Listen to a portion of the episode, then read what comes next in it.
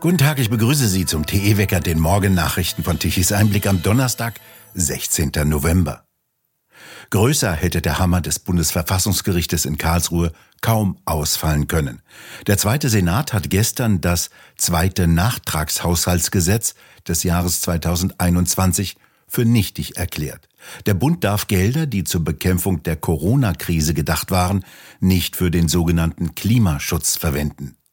Damit verringern sich rückwirkend die dem Klima- und Transformationsfonds zur Verfügung stehenden Finanzmittel um 60 Milliarden Euro, sagte die Vorsitzende Richterin des Zweiten Senats König.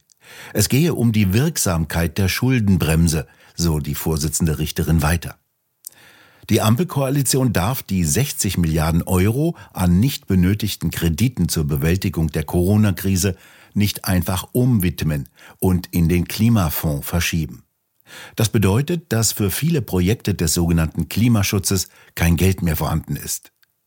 Die Bundesregierung werde das Urteil genau beachten, sagte Kanzler Scholz, und ihre Folgen sorgfältig auswerten. Finanzminister Lindner sagte, Karlsruhe habe sich erstmals zur Nutzung von Sondervermögen geäußert. Dies schaffe Klarheit, sorge aber auch für große Probleme. Die 60 Milliarden Euro Sondervermögen würden gelöscht, so Lindner.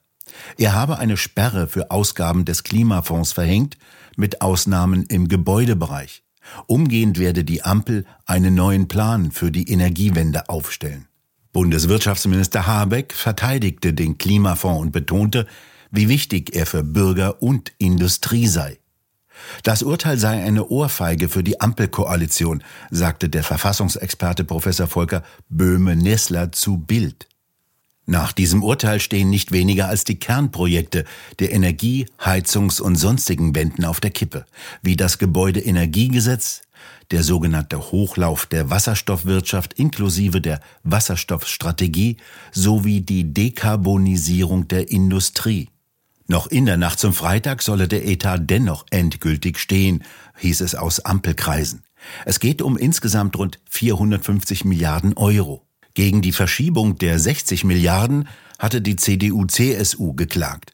Noch im Sommer, am 21. Juni dieses Jahres, kritisierte Wirtschaftsminister Habeck diese Klage vor dem Bundesverfassungsgericht und malte die dramatischen Folgen aus. Wir haben eine Herausforderung bei der energieintensiven Industrie, Stahl, Chemie, Kunststoffindustrie.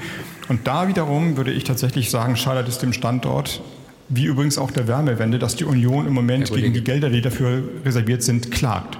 Das in der Tat würde bedeuten, dass uns der Fußboden weggezogen wird, auf dem wir versuchen, die wirtschaftliche Situation in Deutschland zu stabilisieren. Wenn diese Klage erfolgreich ist, das würde Deutschland wirklich wirtschaftspolitisch hart, hart treffen. Wahrscheinlich so hart, dass wir das nicht bestehen werden. Nur noch einmal zum besseren Verständnis den Satz wiederholt. Wenn diese Klage erfolgreich ist, das würde Deutschland wirklich wirtschaftspolitisch hart, hart treffen. Wahrscheinlich so hart, dass wir das nicht bestehen werden.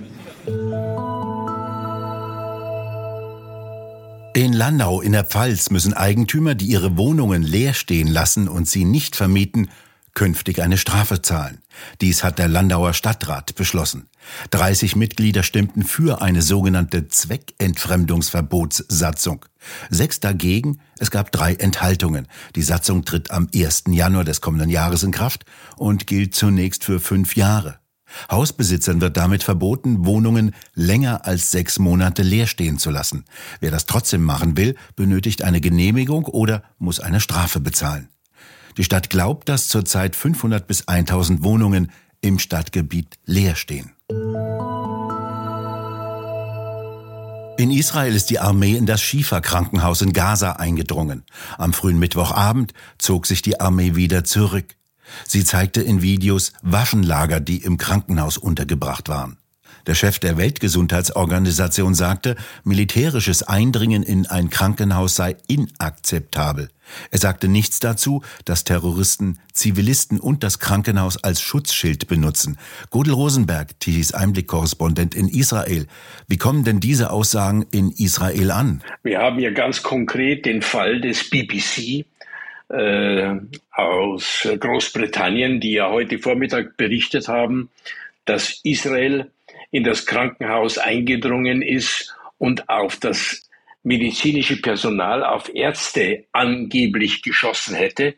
Und am Nachmittag, am frühen Abend, musste sich äh, BBC äh, entschuldigen, denn genau das Gegenteil ist der Fall. Israel hat an das Krankenhaus Brutkästen und medizinisches Material äh, geliefert und man sieht es, wie die äh, israelischen Soldaten äh, die Brutkästen aus den LKWs ausladen und ins Krankenhaus bringen. Also die Äußerung der Weltgesundheitsorganisation werden eindeutig widerlegt durch die Bilder, die wir im Fernsehen inzwischen weltweit haben. Wie sieht denn inzwischen das Leben und der Alltag in Israel aus? Ich war heute im Süden unterwegs. Äh, man fährt ja von dem Großraum Tel Aviv etwa zwei Stunden, bis man an der Grenze zwischen Ägypten, Gaza und Israel ist. Äh, an dieser Grenze leben ja im Umfeld von Gaza ja, circa 50, 60.000 Menschen normalerweise. Im Moment sind natürlich die Frauen und Kinder alle in Sicherheit gebracht. Das heißt, sie leben in Hotels in Elat im Süden von Israel am Toten Meer oder in Jerusalem. Es sind nur die Männer da. Und wenn man durch die Region fährt, das ist ja eine der fruchtbarsten Regionen Israels. Das ist ja eine der Kornkammern. Dort wächst alles, was äh, man in der Küche braucht, von Kraut, Kartoffeln, Karotten. Und es ist im Moment Erntezeit. Es gibt aber keine Erntehelfer. Die Araber aus Gaza, die dort in den letzten äh, Jahrzehnten gearbeitet haben, werden natürlich nicht mehr reingelassen.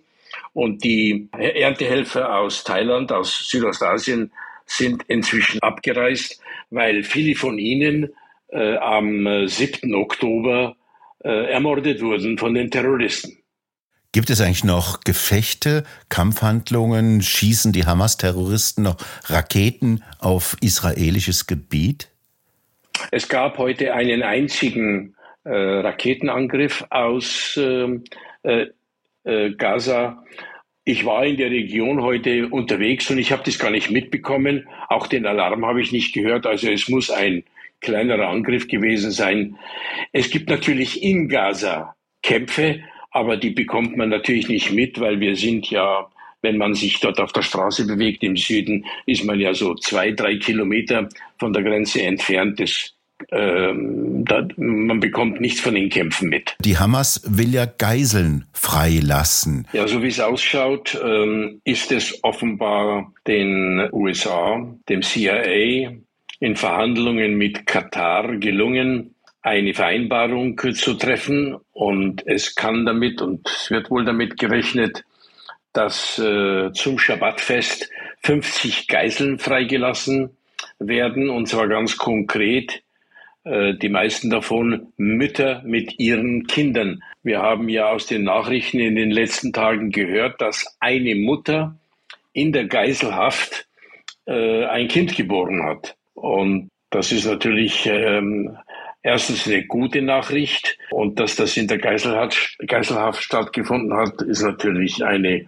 unglaubliche Belastung für die betreffende Mutter. Aber so wie es ausschaut, kommt diese Mutter mit weiteren 50 Geiseln am Wochenende frei. Gudel Rosenberg, vielen Dank für Ihre Eindrücke aus Israel. Dankeschön. Die Welt sei groß genug für China und die Vereinigten Staaten, um zu gedeihen, sagte der chinesische Staatschef Xi Jinping zu Joe Biden bei ihrem ersten Treffen seit einem halben Jahr in San Francisco.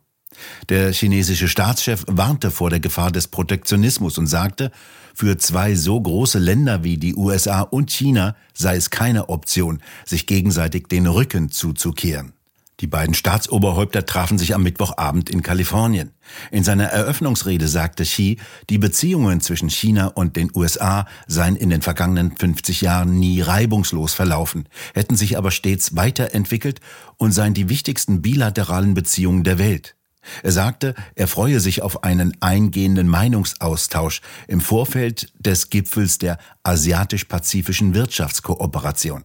US-Präsident Biden begrüßte Xi und bezeichnete es als eine Ehre, ihn zu empfangen. Er räumte jedoch ein, dass es Meinungsverschiedenheiten zwischen den beiden Staatsoberhäuptern gebe und warnte, dass diese nicht in einen Konflikt ausarten dürften. Der folgende Podcast wurde mit freundlicher Unterstützung von BB Wertmetall produziert.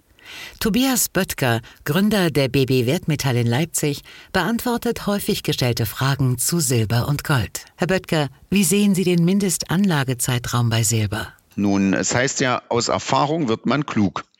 Und so durfte auch das Leitungsteam von BB Wertmetall, das zum Teil schon Jahrzehnte in Silber investiert ist, hier viel dazulernen.